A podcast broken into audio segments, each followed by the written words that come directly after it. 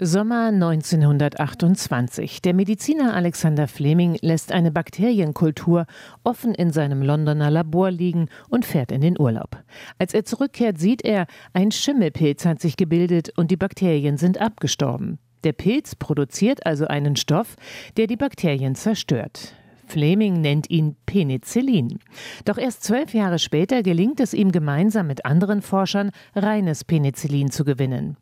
1941 wird damit erstmals ein Patient mit einer Wundinfektion behandelt. Das Penicillin wirkt. Eine Sensation und ein absoluter Durchbruch in der Medizin, sagt Professor Dr. Matthias Melzig, pharmazeutischer Biologe aus Berlin. Weil damit Erkrankungen, Infektionserkrankungen beherrschbar waren, die früher entweder zum Tod der Patienten oder zu Amputationen, vor allem bei Wundinfektionen, geführt haben. 1945 wurde diese Entdeckung Entdeckung mit dem Nobelpreis gewürdigt. Im Zweiten Weltkrieg erkennen die USA die Wichtigkeit von Penicillin. Sie produzieren es in Massen. Die neue Wunderwaffe gegen bakterielle Infektionen rettet vielen Soldaten das Leben.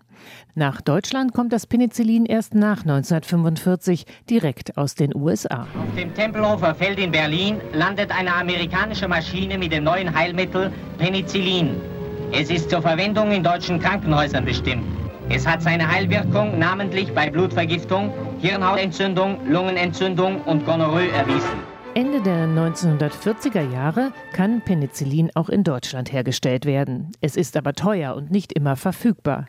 Also behilft man sich anders. Der Urin von mit Penicillin behandelten wird gesammelt und wiederverwendet, auch in Berlin. Knapp 5000 Liter von über 3000 Patientinnen und Patienten wurde gesammelt und dann aufgearbeitet in einem Extraktionsverfahren. Das haben auch andere Patienten bekommen, denn es war ja wieder ein wie Industrie industriell hergestelltes Präparat, das zur Verfügung gestellt wurde. Ab den 1950er Jahren gibt es in deutschen Apotheken dann genug Penicillin und auch weitere Antibiotika. Doch schon damals treten Resistenzen auf. Die Antibiotika wirken nicht mehr gegen die Bakterien.